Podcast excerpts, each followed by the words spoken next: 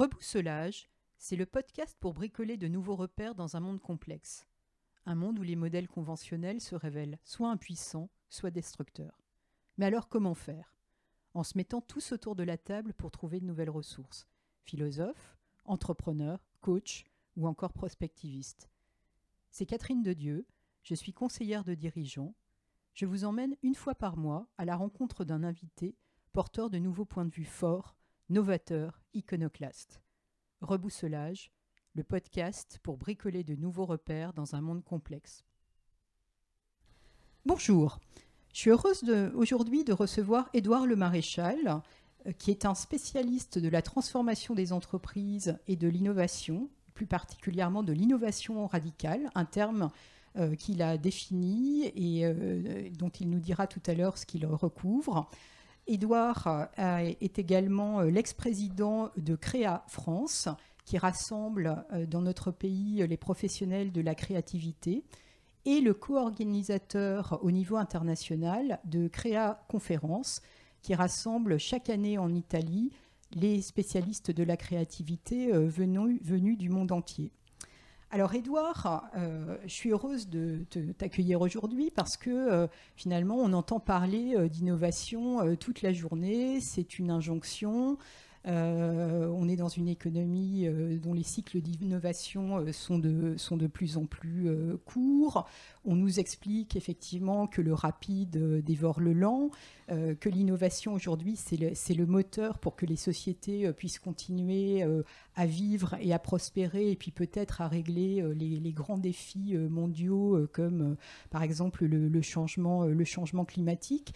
Et finalement, à force d'entendre parler de l'innovation toute la journée, on a l'impression que euh, ce terme est une évidence. Euh, mais est-ce que finalement euh, tout le monde comprend la même chose?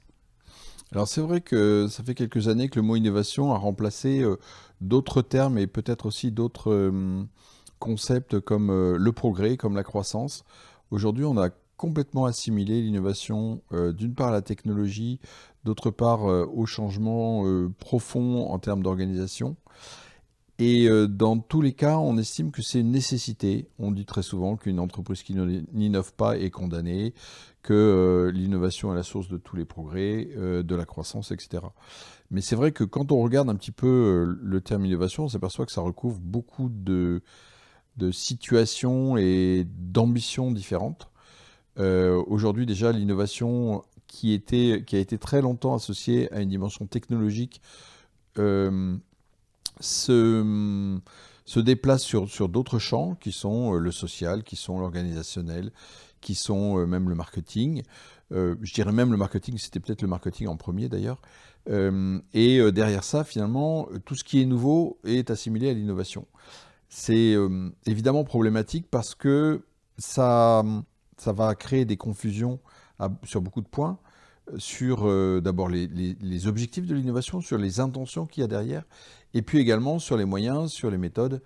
Et euh, en définitive, euh, peut-être que ça va décrédibiliser un certain nombre de choses qui sont associées à l'innovation et qui pourtant ont un intérêt soit en termes de, développement, soit en termes euh, presque philosophiques. Finalement, tu parles d'intention quasiment de raison d'être euh, de l'innovation. Est-ce que tu peux nous en dire plus?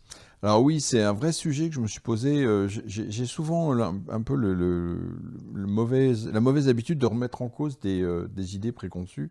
Et c'est vrai que derrière l'innovation, on a ce, cette, dimension qui consiste à dire on fait mieux. on fait mieux, on corrige, on améliore, quelquefois on capte. C'est l'innovation incrémentale? Alors, généralement, habituellement, on, a euh, deux, euh, deux, niveaux d'innovation qu'on met en avant. C'est l'innovation incrémentale, c'est effectivement on améliore, on corrige les défauts, on, on augmente euh, la valeur ajoutée en restant sur la même logique. Et ensuite, tu peux avoir ce qu'on appelle l'innovation de rupture, qui consiste en fait à remettre en cause l'équilibre des acteurs en leur donnant des nouveaux rôles, en captant la création de valeur de façon différente. Euh, et en définitive en remettant euh, euh, à plat la, chaîne de, partage des revenus. moi, je rajoute une un troisième niveau d'innovation que j'appelle l'innovation radicale, c'est qu'on n'est plus sur une amélioration, une captation ou un rapt de l'existant, mais sur la création d'un nouvel existant à partir de, rien. Euh, on va plus. C'est la feuille blanche? Alors c'est la feuille blanche, c'est un peu plus que ça, c'est la feuille blanche inspirée par justement euh, un destin, une raison d'être, une envie d'être différent ou une envie de repenser le monde.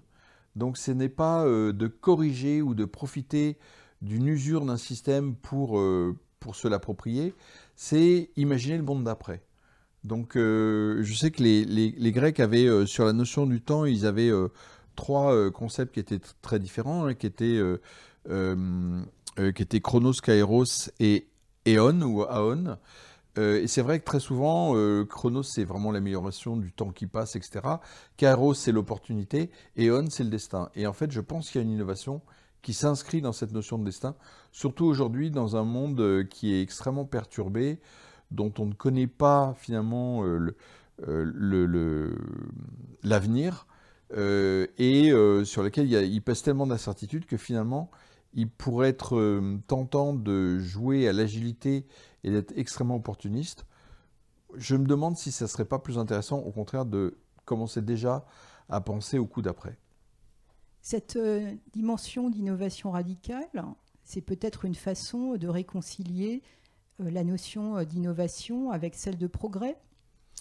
J'en suis pas certain. Euh, déjà, je pense que la notion de progrès, c'est une notion qui est, est très civilisationnelle et, et, dans laquelle on a, a inscrit beaucoup d'a de, priori.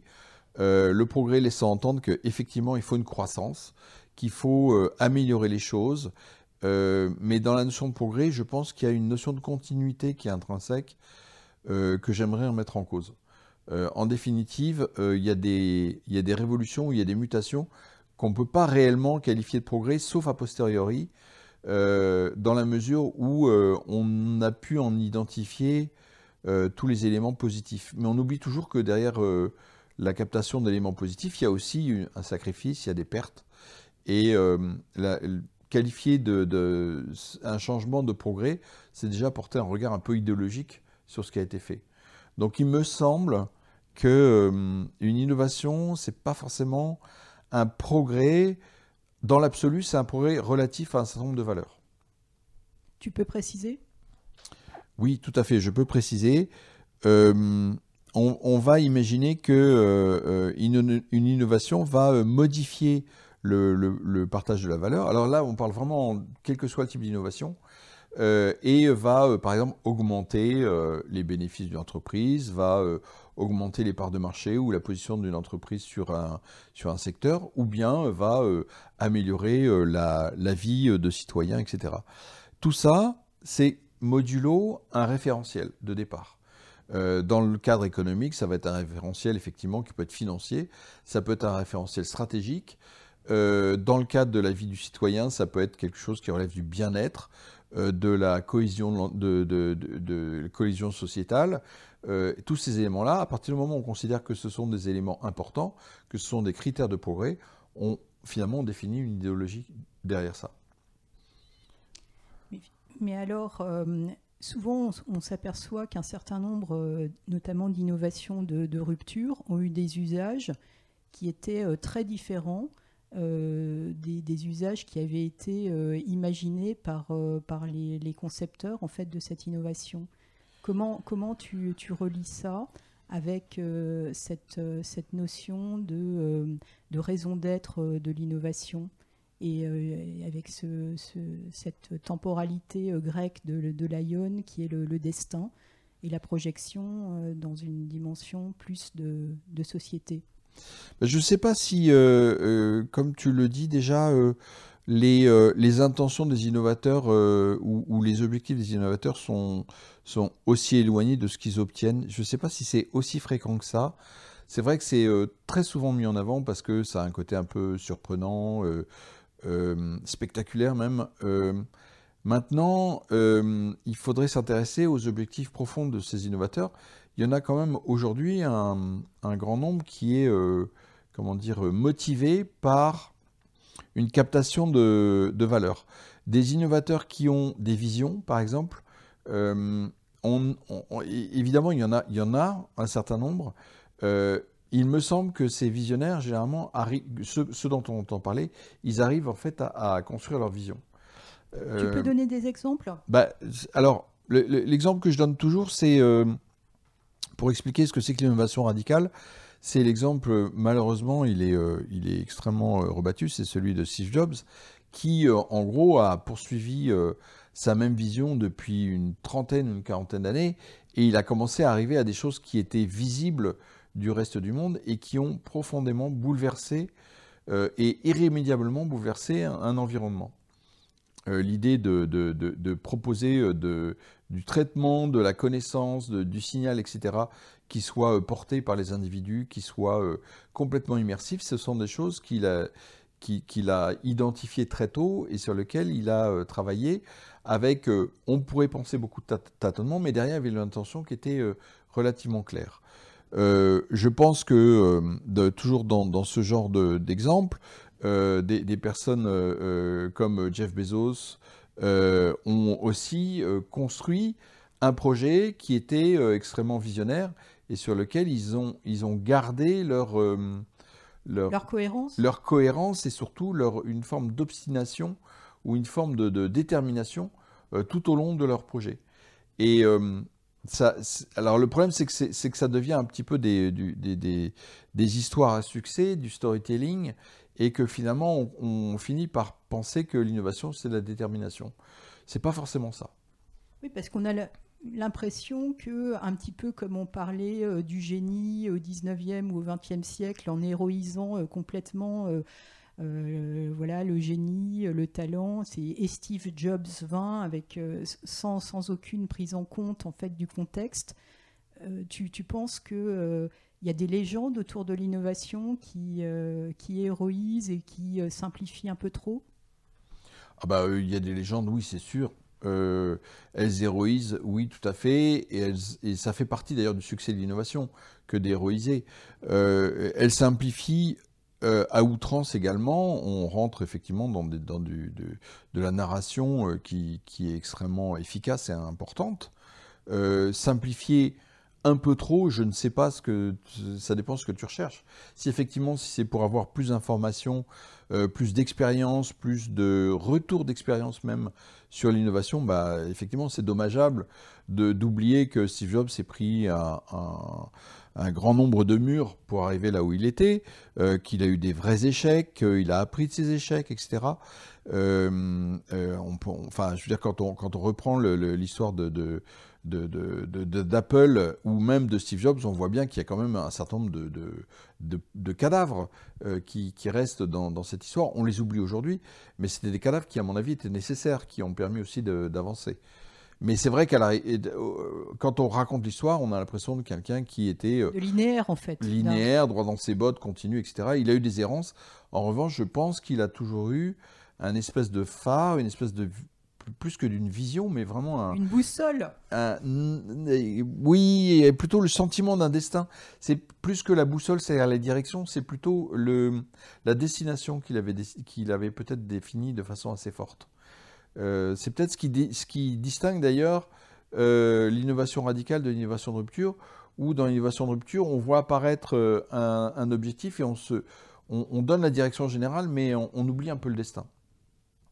Oui, finalement, il s'agit de, de, remplacer un nouveau système à succès, enfin, de, de, remplacer un système qui a fait son temps par un, par un nouveau un nouveau, nouvel équilibre à succès sans nécessairement remettre en cause euh, les, choses et hmm. changer le monde. Oui, et c'est vrai que quand on parle par exemple d'ubérisation, qui est un terme qui a été très très à la mode à une époque, euh, on s'aperçoit que toutes les entreprises qui ont ubérisé sont devenues des notables euh, et ont, pris la place de parfois de, leurs compétiteurs mais, euh, avec une, amélioration majeure du, marché, mais n'ont pas créé de nouveaux marchés.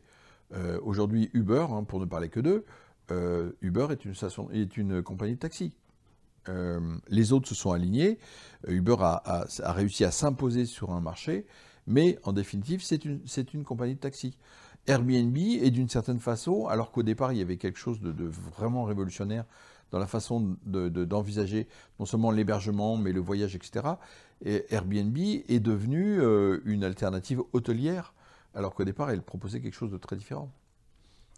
On parle énormément euh, depuis des années euh, du fait qu'il faut mettre le client au centre. Et est-ce que finalement, être client-centric aujourd'hui, c'est presque dépassé? Oui, alors moi j'ai cette croyance que mettre le client au centre, c'était c'était une très très bonne façon pour permettre aux ingénieurs de lever la tête et pour leur demander de lever la tête. Euh, aujourd'hui, je pense que non, le client, euh, le mettre au centre, c'est bien gentil, mais euh, ça suffit pas. Aujourd'hui, une innovation, elle n'est pas uniquement, comment dire, réussie parce que le client l'adopte ou en échec parce que le client la rejette. Elle est réussie parce que tous les acteurs du système l'acceptent, ou elle est en échec parce qu'un acteur la refuse. Donc euh, mettre le client au centre, c'est, euh, je pense, euh, oublier qu'un fournisseur peut aussi planter une innovation, un financeur, un distributeur, des pouvoirs publics peuvent aussi faire en sorte qu'une innovation n'émerge pas. C'est la notion d'écosystème qui remplace la notion de centricité client?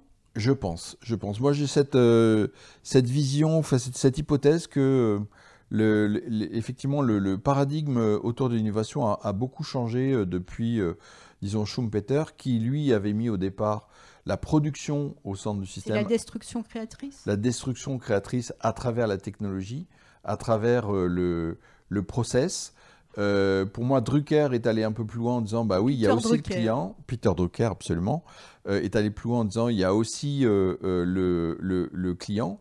Et petit à petit, on a commencé à pousser. Je pense que les ERP ont dit, bah, il y a le client, mais il y a aussi l'entreprise elle-même et tous les métiers d'entreprise. Alors les ERP, pour euh, nos auditeurs qui ne sont pas euh, versés euh, forcément dans le monde des entreprises Les ERP sont les progiciels qui permettent en fait de faire circuler l'information et la prise de décision à tous les niveaux de l'entreprise et faire en sorte que tous les métiers de l'entreprise soient concernés par l'innovation, soient concernés par la gestion, soient concernés par le commerce.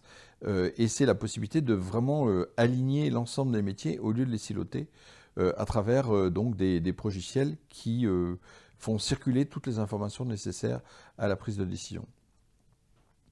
Et donc je pense que petit à petit, on a, on a augmenté finalement le, le, champ d'intervention, d'application de l'innovation à des, à des domaines qui étaient de plus en plus larges, du processus euh, au marketing et à travers le client, puis l'entreprise, puis euh, le client co-créateur.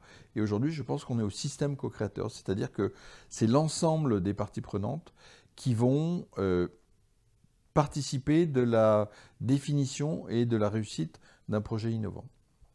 On est dans une économie qui est très financiarisée. Est-ce que les acteurs économiques commencent à comprendre cette, euh, logique d'écosystème ou on est encore complètement dans l'utopie avec euh, cette notion euh, d'innovation radicale? Alors sur, la, notion d'écosystème, effectivement, le, le, problème de la financiarisation de l'économie, c'est qu'elle elle raccourcit le, le, rapport au temps. Elle cherche des profits immédiats et effectivement, de temps en temps, une approche systémique est considérée comme soit utopique, soit euh, insuffisamment euh, performante ou rentable euh, pour être prise en compte par les financiers. et c'est un vrai souci, et je pense que ça, devient un problème même sociétal et civilisationnel que de considérer que toute innovation doit passer par le regard ou, le, ou même le, joug d'une vision de rentabilité euh, d'une rentabilité qui est prévisible, d'une rentabilité qui doit être euh, très forte le plus vite possible, sachant que quand on regarde un petit peu ce qui se passe dans les, grandes innovations, il se passe beaucoup de temps avant qu'elles engendrent du profit financier. Euh, regardez ben, ce, qu'on a cité tout à l'heure, hein, que ce soit Amazon, etc., sont des entreprises qui ont perdu de l'argent pendant des, années, voire des décennies, avant de, tout d'un coup prendre leur ampleur. Donc il y a cette notion que la financiarisation euh, va avoir un effet de frein euh, sur l'innovation dès lors qu'elle va essayer de calculer, de mesurer la performance dans un contexte où finalement euh, tout est relativement chaotique. Et euh, si on revient sur la courbe en S, on sait très bien que le, premier, euh, la, première la, première conséquence de l'innovation, et Schumpeter l'a dit le premier, c'est de détruire de la valeur. La Silicon Valley l'a peut-être compris avant le reste du monde le, fait effectivement de, prendre, euh, de prendre ce risque et euh, de donner euh, d'une certaine façon davantage de temps, d'accepter d'avoir des pertes pendant, pendant des années honnêtement, je ne sais pas. Je, connais assez mal les, mécanismes profonds qu'il y a autour de la Silicon Valley. donc j'aurais du mal à répondre à cette question, pour être tout à fait honnête. Mais en tout cas, en Europe, il y a peut-être de l'adversité au risque. Est-ce que c'est lié euh, à des zones géographiques? Est-ce que c'est lié à des structures de financiarisation? J'avoue que je, l'ignore. Euh, peut-être qu'effectivement, dans la culture euh, de conquête américaine, la notion de, la notion de, risque est, plus valorisée, c'est possible. J'ai du mal à voir si ça vient d'une culture locale, si ça vient de structures financières. Euh, parce qu'à la limite, euh, si on regarde les, fonds de pension américains quand ils sont en Europe, euh, ils ont une grosse aversion au risque également. Est-ce que toutes les valeurs qui sont produites par l'innovation sont mesurables? Non. Alors je dirais même au contraire. une des grosses particularités d'une innovation, si, ce n'est radicale, en tout cas de rupture, c'est qu'elle s'appuie sur un certain nombre de valeurs qu'on peut considérer comme économiques, mais pour lesquels on n'a pas d'unité de, mesure. Je pense notamment à la connaissance. une innovation, c'est une exploration d'un inconnu euh, qui va engendrer de la connaissance, qu'elle soit d'ailleurs euh, couronnée de succès ou qu'elle rencontre l'échec. Euh, il y a un, certain nombre d'apprentissage, d'informations, de, données même qui sont, qui sont produites par euh, ce projet d'innovation. La confiance, c'est-à-dire la réputation, le lien qu'on peut avoir avec euh, des acteurs qu'on ne connaissait pas jusque-là, la, notoriété, les habitudes euh, qu'on va constituer avec des, nouveaux partenaires sont autant d'éléments qui construisent de l'économie, qui engendrent, de la valeur, mais qu'on ne peut pas mesurer dans une approche strictement économique. Tu es l'auteur d'un ouvrage qui s'appelle Innover euh, à l'âge du papillon et euh, également euh, le, promoteur d'une méthode d'innovation qui s'appelle le, Butterfly Process. Est-ce que tu peux nous dire quels sont les, grands principes aujourd'hui pour innover, à ton sens, au XXIe siècle? Oui, alors, j'ai le, point principal, d'ailleurs le mot papillon euh, rentre bien là-dedans, c'est de dire euh, à un moment il faut être capable de d'oublier tout ce qu'on sait et de, faire fi au maximum euh, de ses préjugés, de ses idées préconçues. Alors dit comme ça, c'est relativement banal parce qu'effectivement, qui dit innovation dit créativité. Le problème, c'est qu'une une fois qu'on a son idée, il faut essayer de faire en sorte de la laisser le plus longtemps possible à l'écart des process qu'on a l'habitude d'utiliser pour créer un produit, pour créer un marché, pour créer un secteur. C'est vraiment extrêmement important de, euh, de ne, pas essayer de formater trop vite son idée et de ne pas la faire rentrer dans des modèles qui existent déjà et qui sont rassurants. C'est euh, derrière l'innovation, il y a un certain nombre de, de préjugés qu'on peut avoir qui sont extrêmement destructeurs autour de justement de la création de valeur, qui consiste à dire une innovation pour réussir, doit faire gagner de l'argent le plus vite possible. Est-ce que c'est une réalité? Le deuxième point consiste à dire euh, une innovation doit être attractive pour les clients. Est-ce que c'est une réalité? Surtout qu'un projet d'innovation prend du temps et que les clients d'aujourd'hui sont probablement pas les clients de demain. Les besoins d'aujourd'hui ne seront pas les besoins de demain. Le contexte euh, de marché ne sera pas le même. Et donc, euh, il y a un certain nombre de, de points de vue, de partis pris, de convictions qu'on a qu'il s'agit de de faire flotter le plus longtemps possible avant d'arriver à la réalisation de son innovation.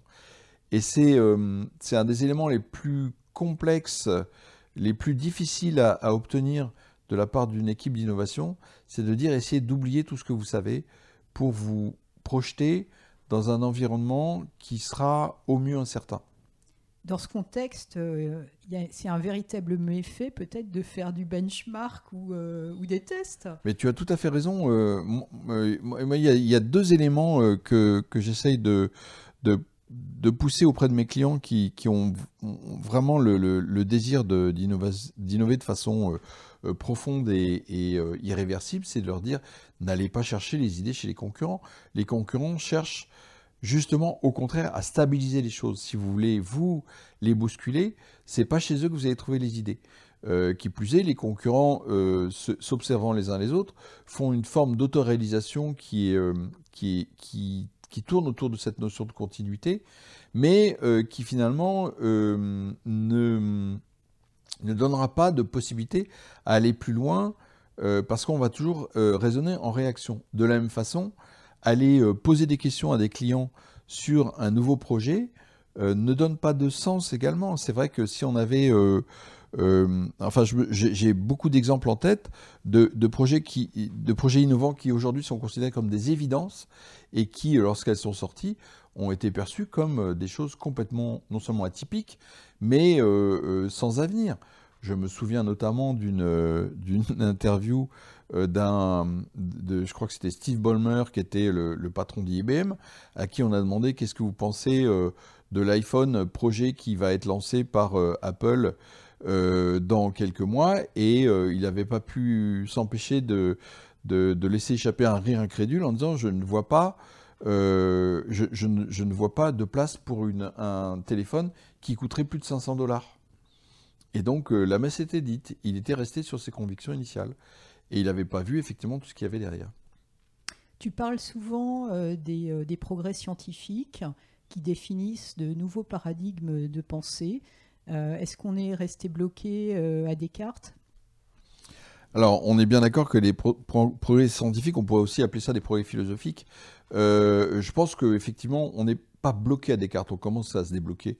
Mais euh, il y a eu, toute la dimension déterministe et réductionniste qui est quand même à la base, me semble-t-il, de la, logique capitaliste et de la logique du progrès scientifique, euh, et commence à être un peu mise à mal euh, pour des approches un peu plus systémiques. Et de ce point de vue-là, on, a, on, est en train d'opérer, à mon avis, une révolution intellectuelle qui va être de plus en plus marquée, qui est euh, peut-être assez bizarrement euh, alimenté à la fois par euh, un partage de connaissances plus important avec Internet, avec une définition de la vérité qui est en train de se, comment dire, s'altérer avec un grand nombre de phénomènes autour du, justement de ce partage de la connaissance et de la circulation d'informations. Et aussi peut-être parce qu'il y a des, comment dire, des schémas de pensée pédagogiques et euh, des filières qui sont remises en cause, qui sont un peu boudées par la nouvelle génération et qui, euh, euh, paradoxalement, leur permettent d'avoir un petit peu plus de, liberté de penser. Mais c'est vrai que l'approche cartésienne et surtout l'approche réductionniste et positiviste commencent à trouver leurs limites dans le monde qui nous entoure. Parfois, tu parles de la physique quantique, de la théorie de la relativité ou même de la théorie du chaos? Oui, alors euh, pour ce qui est de la physique quantique et de la théorie de la relativité, euh, je vais être extrêmement modeste. Pour moi, c'est plutôt des, allégories que j'utilise pour essayer de, permettre aux gens de voir qu'on pourrait raisonner différemment. Euh, à titre d'exemple, je, prends le, le, modèle de l'innovation de Schrödinger en disant finalement, comme, comme le, le, chat de Schrödinger, l'innovation, quelque chose dont le succès et l'échec va dépendre du regard et du moment où on porte le regard dessus. Euh, euh, une des particularités des projets d'innovation dans les entreprises, c'est qu'elles sont la plupart du temps tuées par l'interne et non pas par l'externe. C'est-à-dire qu'à un moment, un décideur, euh, un influenceur va dire j'y crois pas et ça va être la fin, la fin du projet d'innovation. ça, c'est un bon exemple.